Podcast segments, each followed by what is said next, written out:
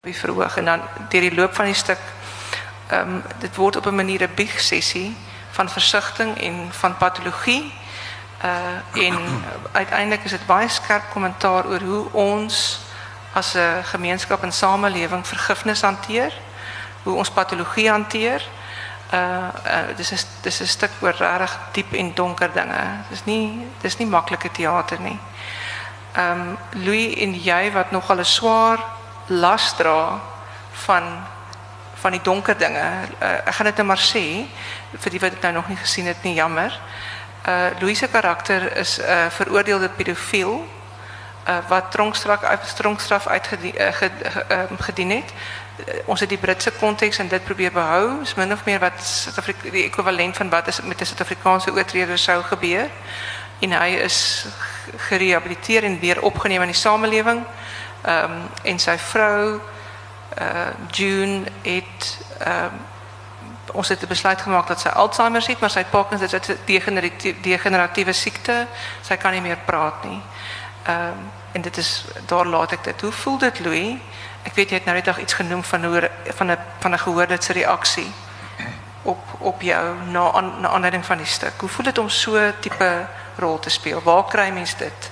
Jy weet gewoonlik as ek 'n uh,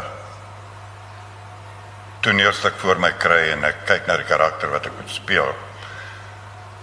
Dan is daar gewoonlik reeds daaroor geskryf.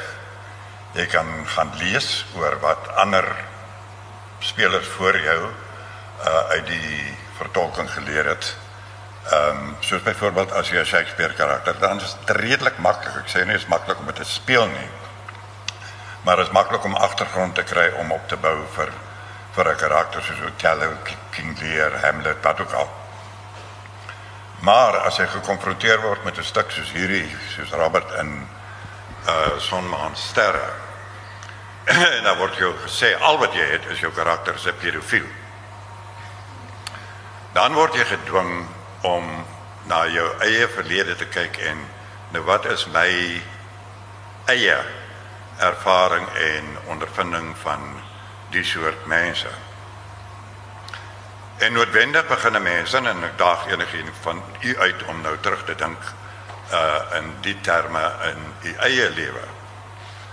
Uh wat u gelees het van hierdie mense, wat u weet van hierdie mense, wat u ervaar het dalk van vriende uh soos ek wel ervaar het. Watter uitwerking het dit op jou? En die eerste reaksie is 'n negatiewe een, soos jy gehoor het wat Saartjie nou van gepraat het. Toe ek uitloop uit die teater uit in in in Potchefstroom by Aardklop. Ehm um, is daar hierdie jong man wat vir my sê: "Goeienaand, pedofiel." En jou reaksie was om onmiddellik te sê: "Sorry, luister, ehm um, ek speel net 'n rol." Maar ek het nie. Want dit het vir my die gevoel gegee dat hierdie kind teenoor my ehm um, het nie verstaan wat aangegaan het in die stuk nie en het nie heeltemal begryp waaroor die stuk gaan nie. En ek dink veral vir jong mense is dit 'n besondere moeilike stuk om te verstaan en te begryp. Uh omdat jong mense vinnig oordeel oor ouderdom ehm um, en oor enige sonde wat mense in die loop van hulle lewens doen asof hulle hoop om nooit enige van daai sonde self te begaan nie. Ehm um, en die vier karakters het dit vir my duidelik uitgespel wat uh daar gesê word omtrent hierdie vier mense alhoewel hulle elkeen apart bly in die familie of iets is nie. Is hulle almal in dieselfde omgewing in dieselfde gemeenskapie. En Robert is daar nou 'n mens wonder altyd oor sy vrou se siekte. Ons het dit uh gemaak Alzheimer, maar mens wonder altyd oor Robert se sonde iets te doen met haar geestelike toestand en wat dit aangemoedig of uh vererger het. Daarteen oor is daar die buurvrou wat nooit waai nie. Uh met ander woorde sy wil nie kommunikeer nie. Met ander woorde voor sy geweet het van Robert se oortreding het sy hom reeds verwerp as buurman en sy wil nie met hom kommunikeer selfs nie net hier hallo te sê oor kan die straat nie. Dan is daar die jong meisie uh wat op soek is na liefde.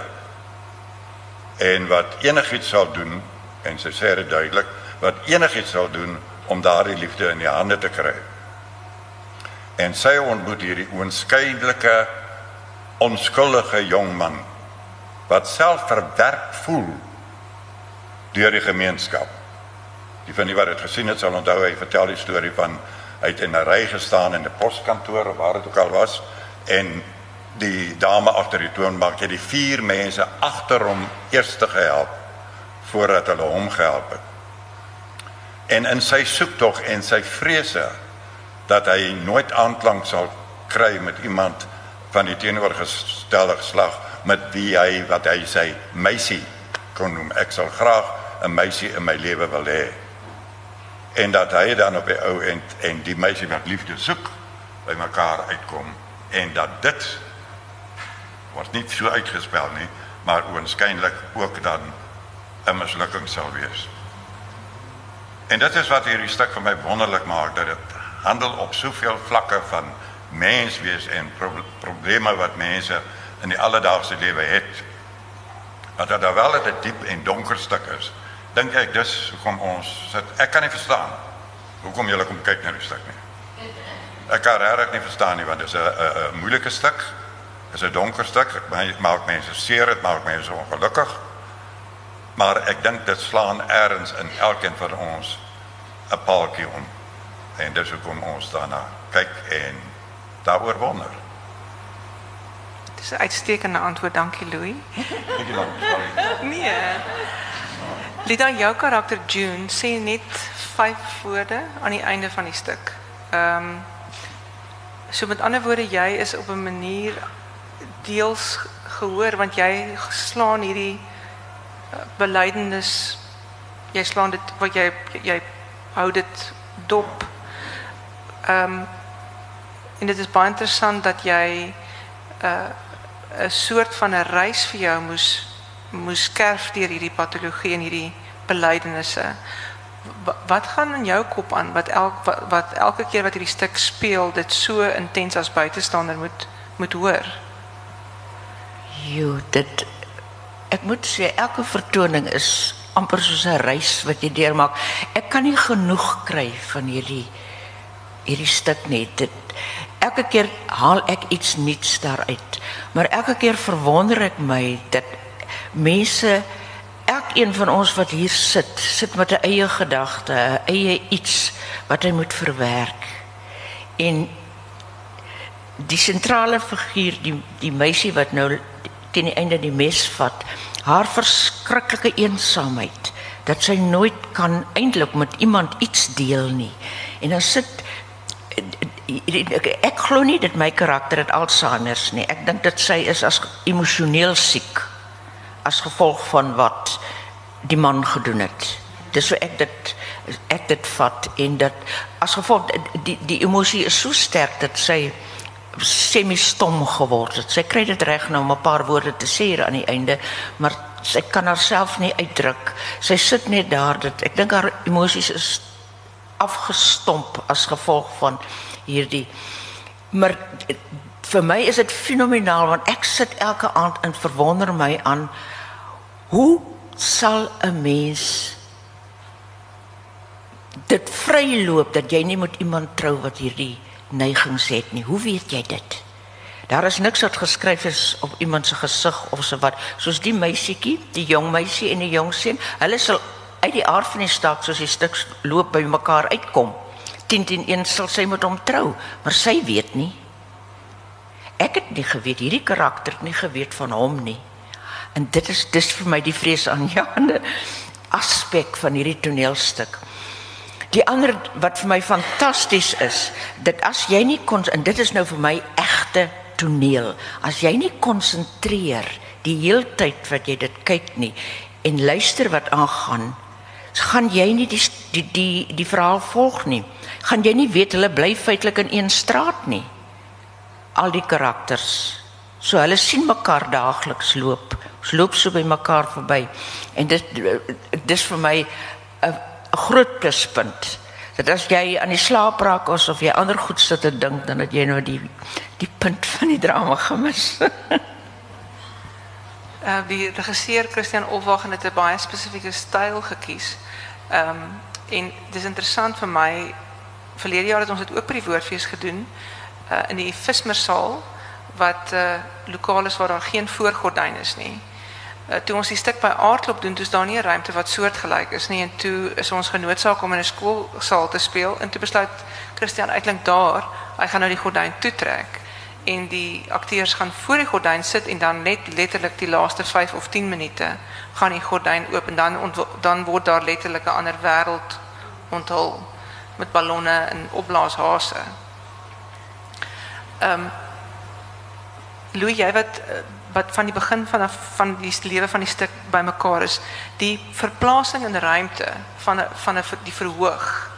Ehm of die verandering in die benutting van die ruimte van die verhoog.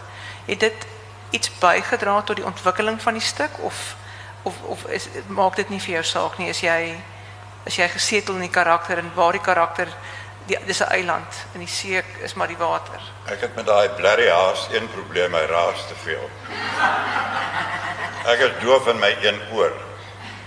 En ek het van begin af vir vir vir Christian gesê as jy wil hê ek moet weet wat in die play aangaan, moet jy my aan die linkerkant sit sodat my goeie oor na die res van die spelers toe is, anders gaan ek nie weet wat daar gaan. Anders moet ek almekaar vir almal soos dit kyk as hy op op praat, weet ek ek moet praat. Ehm um, die ruimte self eh, was vir my aan die begin, jy weet ek is 'n oudtydse akteur. Blerry oudtyds. Ehm um, ek hou van beweging. Uh beweging help my om woorde te memoriseer, jy assosieer uh beweging met dialoog en so word dit vir jou maklik. Nou sit ek op my gat die hele tyd en daar is niks wat my help om die dialoog te onthou nie behalwe my verroeste brein self. Ehm um, maar uiteindelik het ek besef dat in hierdie stuk wil jy nie liggaamlike beweging sê nie. Want die stuk skep soveel geestelike beweging in sigself dat hoe minder beweging daar in die stuk is, hoe beter. Ek, ek vind die ruimte hier fisies 'n bietjie kleiner uh en en en jy moet oppas dat jy nie bly die ligter raak skop jy al sulke praktiese goed. Maar in sigself hierdie gordyn wat hier direk agter jou is, gee vir my die uh en help dink ek met die beklemmende gevoel wat die hele stuk oorheers. En En daai opsig help hierdie ding my en dan skielik die verandering toneel wat in sy verandering van toneel ook 'n dreigement inhou vir die karakters op die verhoog. So om daar op stoele vasgevang te sit en dan moet ek nog op 'n blerrie stoel klim op. Ehm uh is vir my nogal deel van die geestelike vasgevangheid van die van die van die karakters. Antwoord. Ja, ehm um, vir jou Lida. Ja, en ek stem met hom saam dat ek het glad nie 'n probleem met die die engheid daarvan nie. En die eerste keer wat ek gesien het toe daai gordyne oopgegaan het, het ek gedog ek is in 'n wonderwêreld. Dit was my fenomenaal dat mense verbeelding vir na daai dieptes toe kan vat. En ek meen dit is mos nou wat sy sê in die begin van die HC, as jy nie geluister het nie, dan vang jy op mos nou nie die die uh, betekenis van daai laaste. Ek dink dit is fantasties in die ballonne wat kinders simboliseer vir my. Al daai wonderlike gekleurde ballonne, al die kindertjies wat loop. Oh, dit is baie baie simboliek. dit is eintlik vir my dit is vir my mooi, maar dit is ook tragies, dit is treurig, maar wat die lewe het mos al daai vlakke so. Vir julle as as ouer akteurs hierdie tipe spelstyl. Ehm um, is dit as mens nou dink jy het loopbane van 40, 50 jaar. Uh in hierdie tipe spelstyl het eintlik eers relatief laat in die op die toneel verskyn. Is dit 'n maklike oorgang? Is dit um, is dit 'n uitdaging? Is dit 'n frustrasie? Behalwe nou vir die beweging. Kan ek begin met Ek te vertel, jy ken waarskynlik die storie wat John Wayne gesê het toe hulle hom vra aan die einde van sy loopbaan. I played myself for 50 years and I didn't do too badly, did I? so ek het aan die begin geneig gevoel om dit vir Christian Olwag te sê. Wat is hierdie nuwe speelstyl wat jy nou op my afdwing? Wat vir my eintlik filmies is, is 'n oorgang van verhoog na film toe wat vir my op sigself ook moeilik was. Maar die groot uitdaging en terselfdertyd die groot hulpmiddel wat ek gekry het, was die jong akteurs in die styl in die stuk.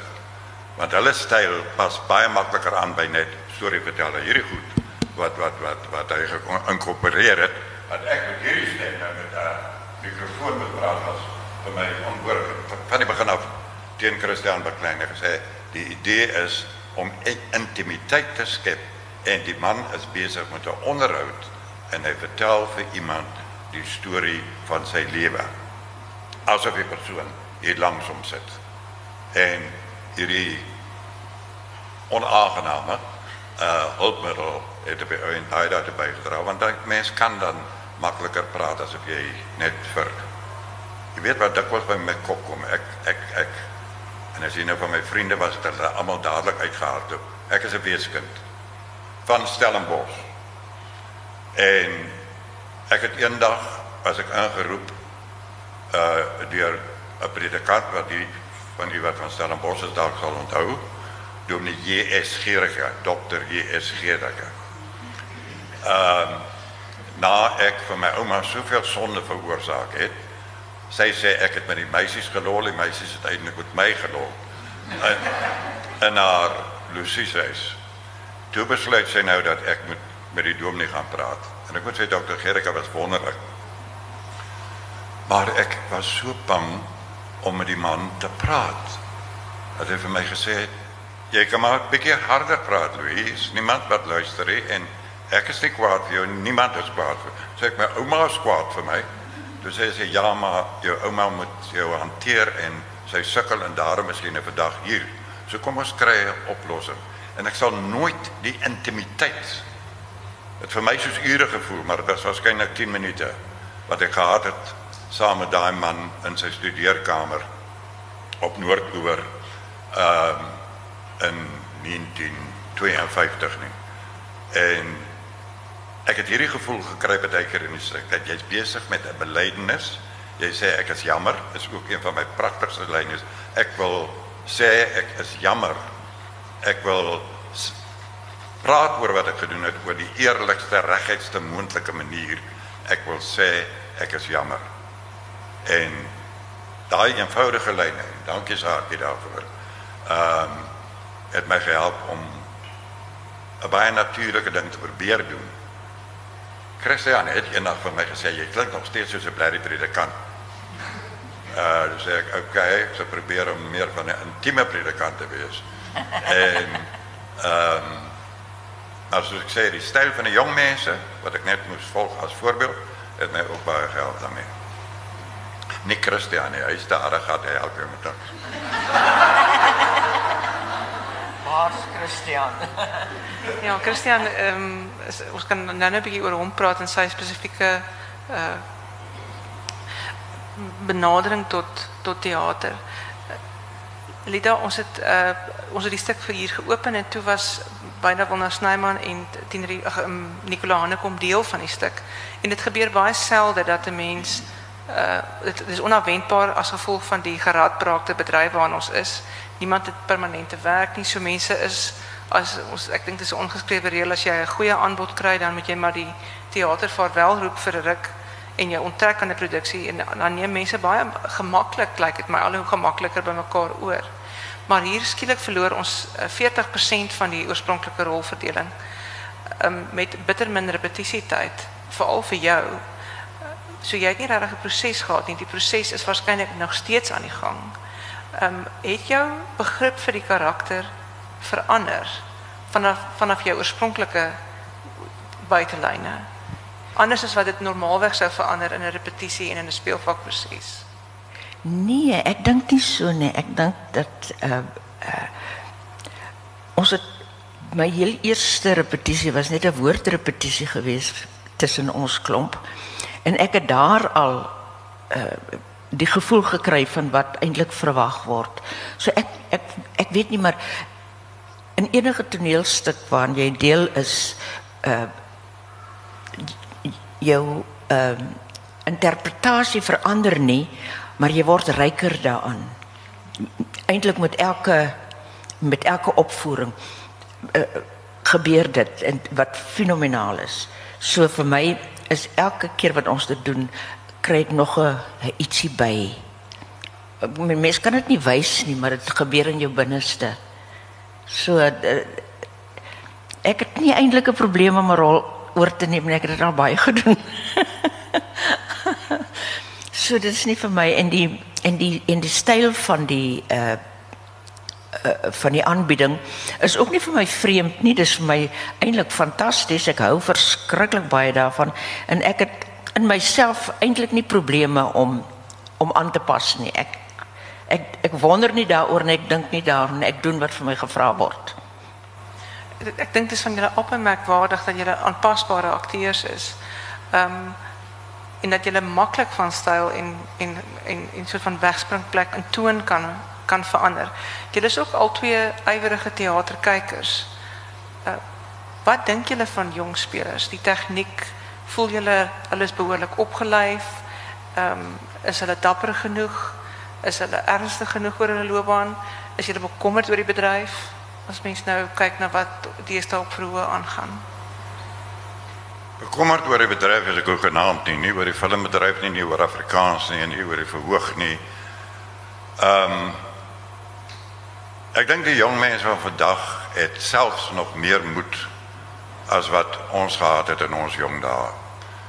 Jy weet ons het gelewe in wat genoem is die goue era van uh teater in Suid-Afrika. Ons het gesubsidieerde teater gehad.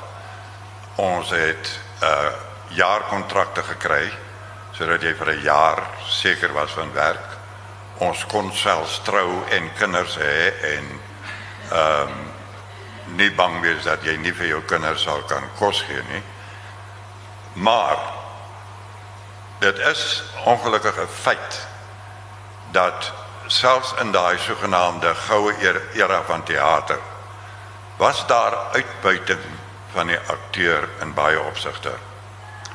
As ek dit vir julle so verduidelik, as jy 'n jaar lank Ons neem my voorbeeld. Ek het 33 jaar vir druk gespeel. Wat in sekere opsigte 'n voorreg was. Nou goed. Omdat ek 33 jaar gespeel het, kry ek toe aan die einde van daai 33 jaar 'n pensioen van 3300 rand 'n maand. Waarvan geen hond en veral geen akteur kan nie. Gedurende daai 33 jaar wat jy vir druk gewerk is daar twee dinge wat negatief teen jou ingewerk het.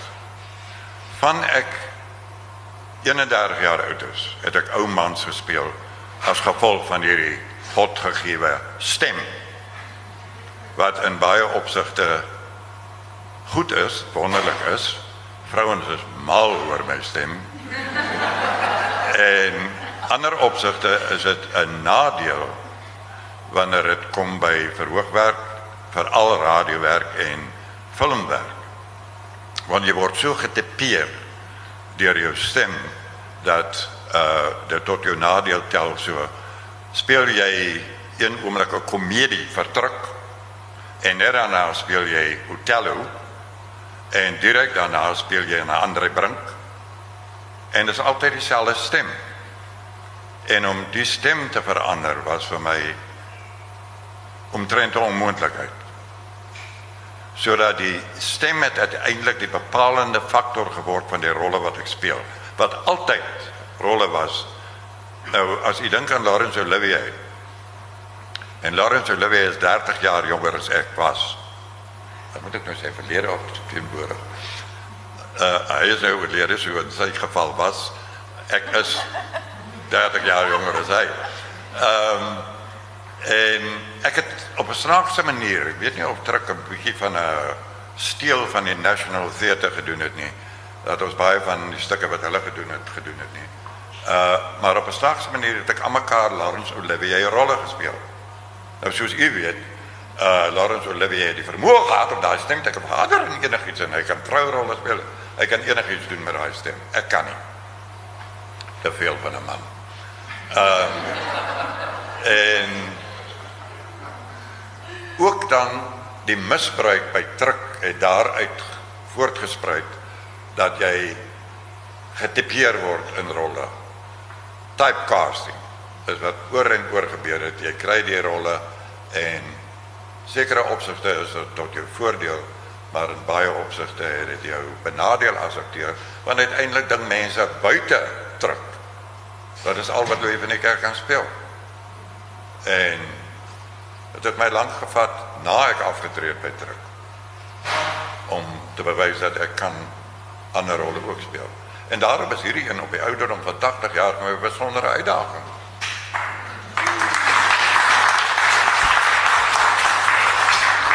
Baie dankie maar eh uh, dis 'n uitdaging wat my baie bang gemaak het. En eh uh, weer eens daai opsig dat uh, as Christian 'n wonderlike regisseur dat jy kom weg met en ek gaan die woord gebruik bokkel. Hy laat jou wegkom met niks. Eerste vraag wat ek my vra, eerste dag wat ons in hy saal daar in Tuine Kaap, né, gerepeteer het, ehm uh, vra hy vir my sê vir my Louis, watter notas is daar wat ek nie vir jou mag gee nie?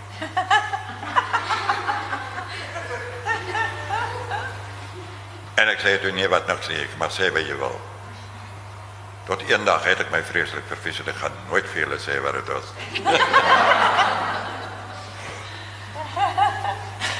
Lida vir jou wat terugkyk oor 'n loopbaan, hulle is albei 80. Ehm um, en ek dink dit is merkwaardig. Ehm um, want hulle werksywer, hulle energie, hulle entoesiasme is aansteeklik. Ek hulle ehm um, toe ons in aardloop was, ek sal dit nooit vergeet nie, toe kom sê die, die assistent voorbestuurder vir my, hulle wil asseblief die rugby kyk, hulle wil nie repeteer nie. Ek moet nou vir Christian sê hulle gaan nie repeteer nie, hulle wil die rugby kyk. Ehm um, toe sê ek, okay, die ou Louis was 'n bietjie bly dink ek. Maar die ander mense het nie uitdink omgegee nie en ek sê te Felita, sy wil ook wil sy nie ook die rugby kom kyk nie. Sy sê toe ja, sy sal die rugby gaan en ek laai haar toe af in op die kampus by, by, by Potchefstroom is daar 'n plek wat wat ek kan nie onthou wat die ding naam is maar dit is nogal 'n siwerige studente plek. Nou sit die mense daar. Nou kom ek met Lida ingestap. Nou almal kyk nou wie is twee? Ek is al te oud om daar te wees. So Sy is nog ouer. Ehm um, net 'n bietjie, maar in elk geval toe kom daar so ek sal dit nooit in my lewe vergeet. Toe kom daar so dan regtig sien so 'n boere seun met sy pikkie hempie en hy sê vir Tannie Lida, jy's 'n legend. Ek koop vir jou 'n shooter.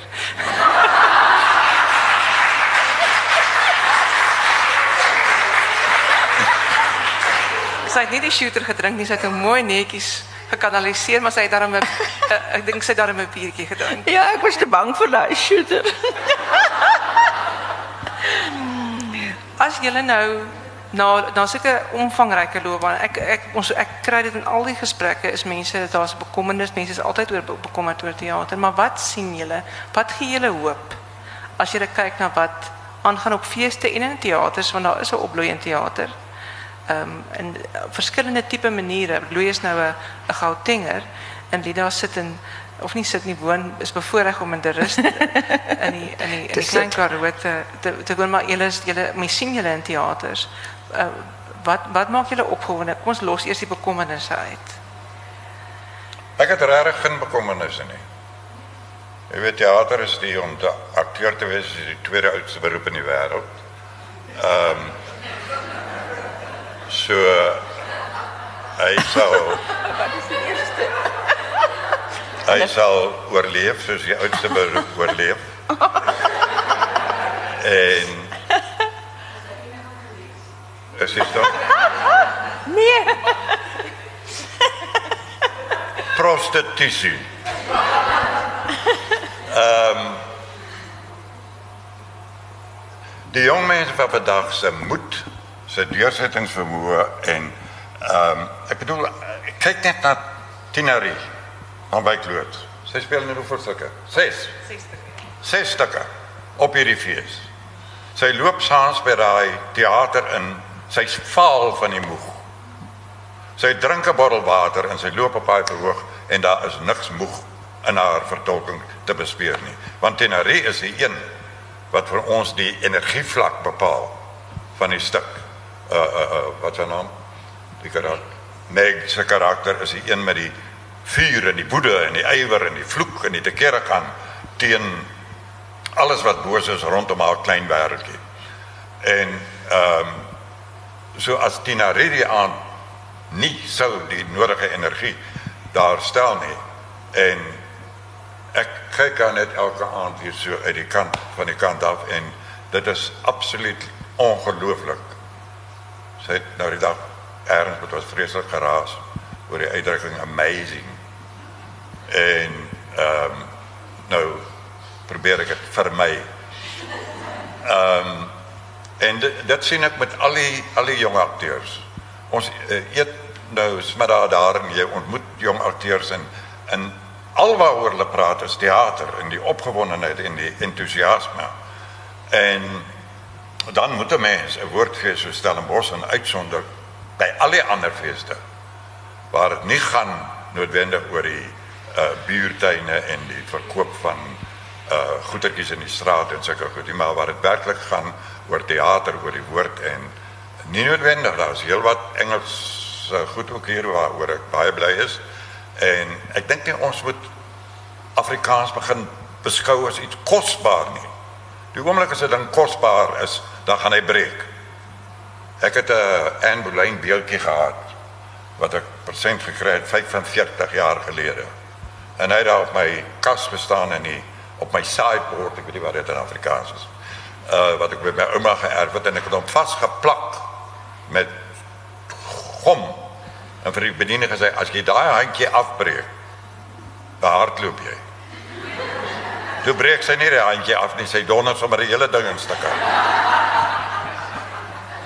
En ek het gaan sit en vir omtrent 3 uur probeer om dit aan mekaar te lyn dit op. Nee, wat nou is hier dan baie lelik. Nou as ons iets beskou as kosbaar en ek ons raakte veel bang en te kosbaar oor Afrikaans dink ek. Die taal, solank ons hom praat en solank ons hom gebruik en solank hy lewendig is, mense soos Winterbag en en en ons digters en ons skrywers. Ehm um, ek het nou die dag 8 digbundels gekoop by oorkant wat ek kon bekostig het. En en ek lees Lena Spies en ek lees hierdie mense en dis Ek dink hoe kan enigiemand dink dat hierdie taal ooit kan sterf? Hy kan nie. Hy kan nie. Dis soos 'n man met 'n baie sterk hart en hy sal aanhou en aangaan en aangaan tot sy einde. En die hartklop van Afrikaans word aangegee van een geslag na die ander en hy sal vir ewig aangaan. Ons moet op 'n bank wees dat Afrikaans sal ondergaan, hy sal nie. Kyk na die mense in Brasil, hulle praat nou nog Afrikaans. In Angola, hulle praat nou nog Afrikaans. Sterf nie uit nie. Alle meer van ons bruin vriende praat die taal en praat hom pragtig en glad en bout. Hoed af Adam Small. Dankie. Ons moet amper afsluit. Ek wil graag vir gehoor 'n vraag vra, maar ek wil net vra, is daar nog iets wat jy graag wil speel? Is daar nog 'n rol wat jy graag wil speel? Jy weet omdat ek te jonk was toe ek koning leer op 52 gespeel het. As gevolg van u stem. Ehm um, sou ek dit graag wou sê maar is bevrees ek sien nie meer kans want ehm um, hy hy hy uh, nee ek sien nie meer kans vir die dialoog nie en die en die energie nie. Ehm um, maar nee, verder niks spesifieks nie. Ek hoop ek hoop eintlik dat nog nuwe stukke na my kant toe sal kom. Ek is nou nog vir die fucking classics. Saying as John Wayne, I've done them for 50 years, give me something new now. En en dan ook uh, geniet ek dit om met die jonger regisseurs te werk met hulle stel nuwe uitdagings vir vir senior spelers. En jy Lida, is daar nog iets wat jy graag wil speel? Nee, dit is net elke keer vir my 'n voorreg om op die verhoog te wees en 'n voorreg om saam met die jong akteurs te speel. Ek is aan hulle voete. Ek dink hulle is briljant. Ek dink hulle is almal beeldskoon. En ek leer elke dag van hulle. Fantasties. Dit is my so wonderlik dat julle nie sê dit is julle laaste nie, want mense hoor baie keer dat ouer akteurs sê sien nie meer kans vir die woorde nie, sien nie meer kans vir die uitdaging nie. Dit, dit is waarskynlik nou die laaste en ek het dit nog nie by een van julle ooit gehoor nie. So ek hoop julle kan nog baie speel. Is daar iets iemand in die gehoor wat graag 'n vraag wil vra? As 'n stuk uh, op papier is, het die het 'n skrywer een keer gesê toe hulle vra hom wat het hy daar bedoel, toe hy ek kan jou nie sê nie want dit staan daar. Nou is dit heeltemal onmoontlik om in in die jong karakters dalk 'n vroeë uh een te sien wat uh, wat moet moet daai uh skugter man getroud is wat haar man gewees het later en dat sy dat dit wat in haar lewe gebeur het haar so verbitterd gemaak het. Is dit heeltemal onmoontlik? Nee, ek dink ek dink dit is opsetlik in die stuk so opgestel dat mense moet dink dit is uh as ek die vraag nou reg verstaan, dit is twee jong mense en dan is daar dan sien jy hoe hulle lewens sou verloop of waarskynlik gaan verloop. Ehm um, en jy as 'n gehoor magteloos en toe kyk soos wat mense maar magteloos sit en toe kyk as jy sien hoe mense se lewens uitmekaar uitval. Ehm um, partyke kan 'n mens iets doen maar meestal kan jy nie.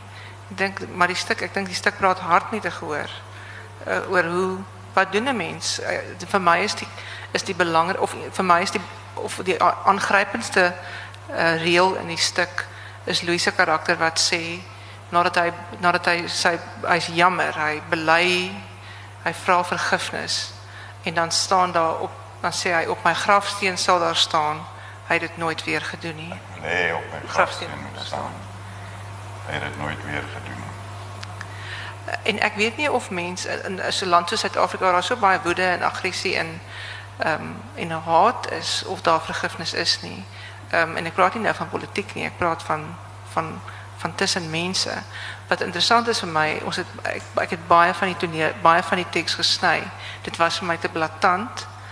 Ehm um, nie omdat ek gedink het ons gehore kan dit nie hanteer nie, maar omdat dit so absoluut deel is van ons normale gang. Dis hoe dit dis hoe dit dis is. Ek ek onthou ehm die dag ek, ek terwyl ek met die verdaling besig was, is daar iemand in hegtenis geneem in die Oosrand wat wat 'n baba gebruik het om iemand te slaan en die baba's dood. Daai soort van absolute geweld ja, onbeskryflike gewelddadige dade wat ons elke dag hoor. Ons hoor van kinders wat verkragt word, ons hoor van kinders wat wegraak die heeltyd. Dis nie vir ons niets nie nie en vreemd nie. Um, en dit sê iets oor oor ons gesondheid as 'n gemeenskap wat wat waarskynlik nie goed is nie. En dan moet mens sulke stukke doen om vir mense te sê op 'n op op 'n ander manier daarmee te konfronteer. Ehm um, so dit is ja, ek dink dit is belangrik om om hierdie goed aan te spreek op 'n verhoog. Verhoog is 'n veilige ruimte. Mense kan wegstap. Ek ek dink wel ek was geweldig depressed daarna. En ek dink die akteurs ook dit vat aan hulle. Hulle is moeg.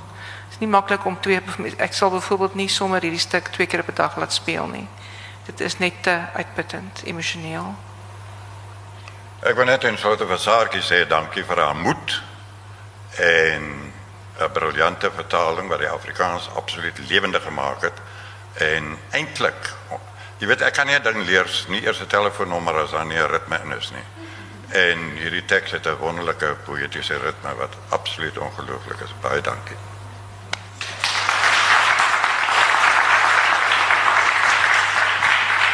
Baie dankie. Ons sien môre middag praat ons met die jong jong dramaturge.